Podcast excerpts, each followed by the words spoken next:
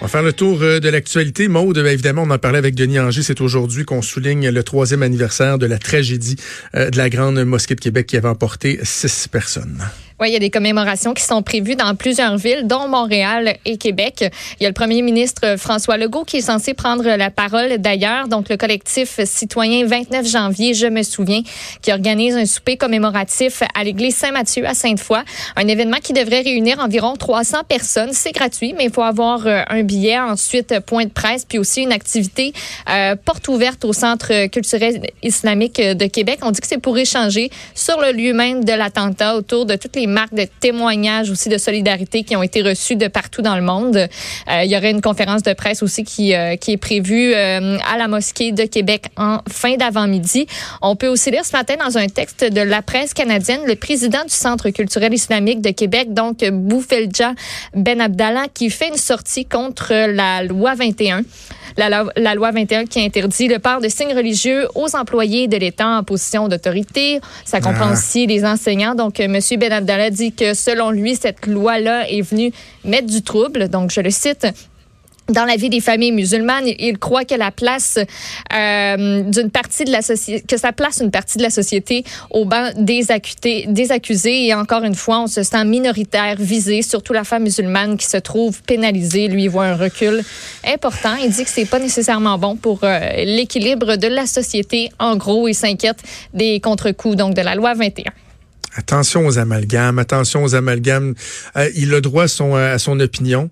Euh, D'aborder cette question-là dans une journée comme celle-ci, je trouve que il y a un rapprochement qui, au mieux, est inhabile, euh, qui est malhabile et au pire, qui est risqué de faire un rapprochement donc entre une attaque épouvantable perpétrée par un terroriste que moi je n'hésite pas à qualifier de terroriste Alexandre Bissonnette, et de parler d'une intention gouvernementale euh, d'assurer une neutralité complète de certaines personnes en position d'autorité au sein de l'État. J'ai envie de dire attention. Attention, je, je, je, je, ne crois pas que cette journée-là doive servir à ça. Elle doit nous servir à nous rappeler la mémoire de ces personnes-là qui sont décédées. Ibrahima Barry qui avait 39 ans, Mamadou Tanou Barry qui avait 42 ans, Khaled Belkacemi 60 ans, Abdel Krim Hassan 41 ans, Azedine Soufiane 57 ans, Abou Bakar Tabti 44 ans. C'est à eux qu'on doit penser. Puis tu sais, je regardais les, les, détails quand on regarde par exemple sur euh, sur, sur Wikipédia là, tu sais les, mm-hmm. les, détails, comment qu'on décrit euh, euh, cette tragédie-là. On dit 6 morts, 8 blessés. Oui, il y a eu 8 blessés dont 6 blessés graves, mais le nombre de blessés quand on parle en dommages collatéraux, euh, en cicatrices. Les... Mm. Eh, c'est énorme. C'est une communauté même au complet. Là, Exactement. chacune de ces personnes-là, euh, avait des femmes, avait des enfants. On parle de 17 orphelins en tout, là, si je me trompe pas, 17 ou 19, euh, qui, eux, ben, leur vie, euh, vont passer leur vie avec ça. Là. Ils sont marqués jamais. Ouf. Alors évidemment, on pense à ces gens-là, mais quand même, mise en garde de ne pas euh, de ne pas euh, s'en aller dans des drôles euh, des drôles de, de, sentiers, si on veut, dans l'analyse qu'on fait trois ans plus tard. Est-ce que Jean Boulet s'est fait revirer de bord dans ses short mode par le ben, premier ministre François Legault? Je pense que oui, parce que suite euh, au tweet de Gabriel Bouchard, donc on en a parlé en début euh, d'émission, qui a semé euh, la polémique. tout ben le monde en parle. Tout le monde estime que ben il faudrait peut-être qu'elle démissionne ou qu'on lui montre la porte. Et il y avait entre autres le ministre Jean Boulet, ministre du Travail, qui lui avait dit ben qu'il y avait une une réflexion qui allait être menée au ministère du Travail sur la pertinence de continuer à financer la FFQ. Euh, et ben là, c'est un petit peu fait revirer de banc par François Legault ah. qui a dit en scrum, donc en, point de presse au, euh, devant les journalistes il y a quelques instants, qu'il n'est pas question, parce qu'on n'aime pas une déclaration, de réviser le financement de la FFQ. Tiens, tiens, tiens, tiens, le terrain oh glissant dont je parlais, euh, entre autres hier, elle ajoute. oui, oui, hier, elle ajoute, j'ai soulevé ce point-là que j'ai ramené ce matin de dire, euh, il faut faire attention, là, pas donner l'impression que parce que le gouvernement n'aime pas quelque chose, il va euh, couper le financement. Terrain très, très, très glissant, même si tous conviennent que c'était absolument épouvantable les, déclarations de Gabriel Bouchard.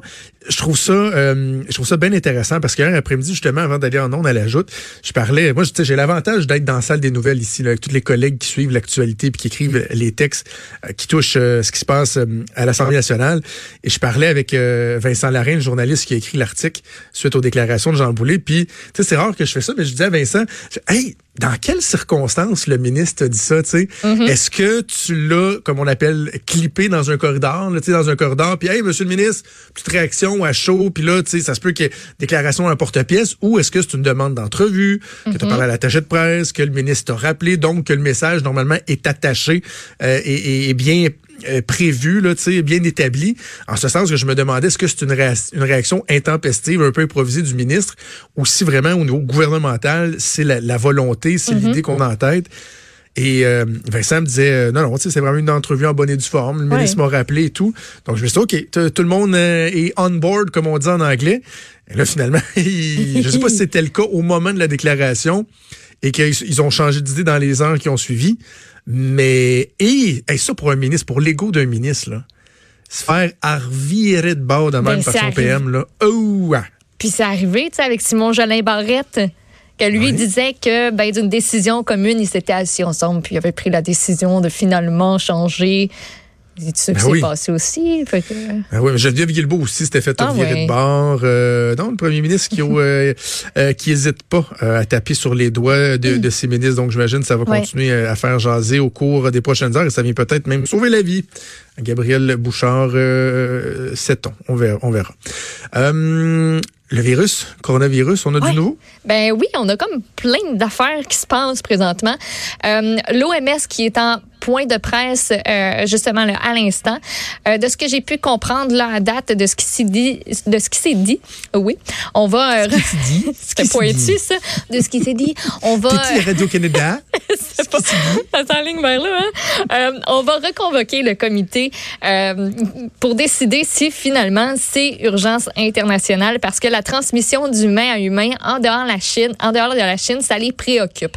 Donc ça, c'est ce que j'ai pu comprendre jusqu'à présent de ce qui a été euh, annoncé dans une grosse conférence de presse, entre autres du directeur qui, lui, s'est rendu en Chine avec d'autres gens pour voir comment ça se passait là-bas.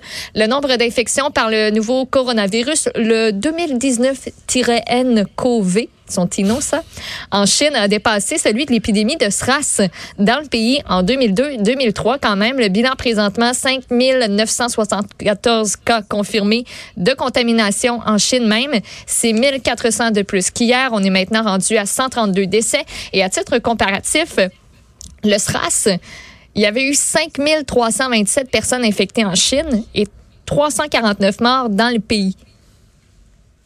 À l'échelle hmm. mondiale, selon l'OMS, l'épidémie de SRAS avait fait à peu près 774 morts, 8000, un petit peu plus de 8000 cas en 2002, 2003. On dit que le coronavirus euh, présentement est jugé moins puissant, mais plus contagieux que le SRAS. Euh, ce qui retient aussi l'attention aujourd'hui, c'est la compagnie aérienne British Airways qui a annoncé ben la suspension immédiate de tous les vols vers et en provenance de la Chine continentale. C'est la première compagnie européenne à annoncer une mesure comme celle-là. Euh, mais il y a d'autres compagnies là, qui ont pris des mesures un petit peu partout dans le monde. Et finalement, ben, le rapatriement le rapatriement est commencé pour le Japon et les États-Unis. Eux ont évacué de Chine plusieurs centaines de leurs ressortissants déjà.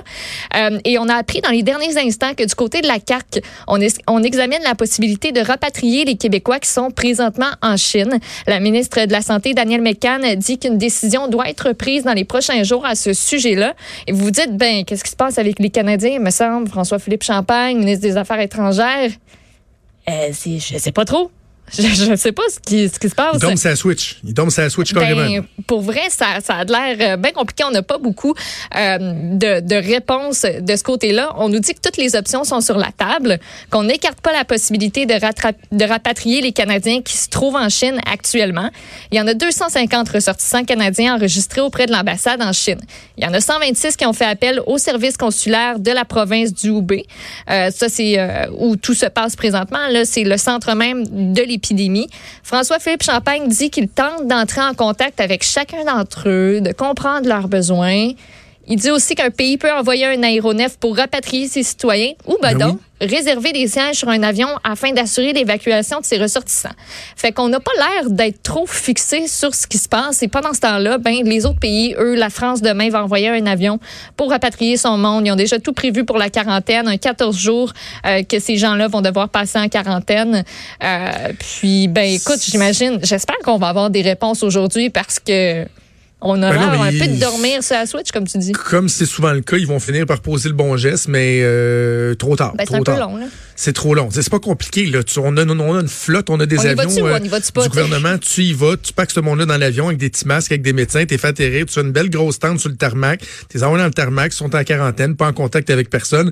Tu rapatries ton monde. J'en reviens pas, moi, qu'on soit rendu à se demander du côté du gouvernement du Québec si on va pas aller chercher nos ressortissants québécois. Les ressortissants québécois sont d'abord et avant tout, dans un cas comme celui-là, des Canadiens. Ils ont un passeport canadien. C'est au gouvernement canadien d'aller les chercher. Puis que ça presse. Voyons donc.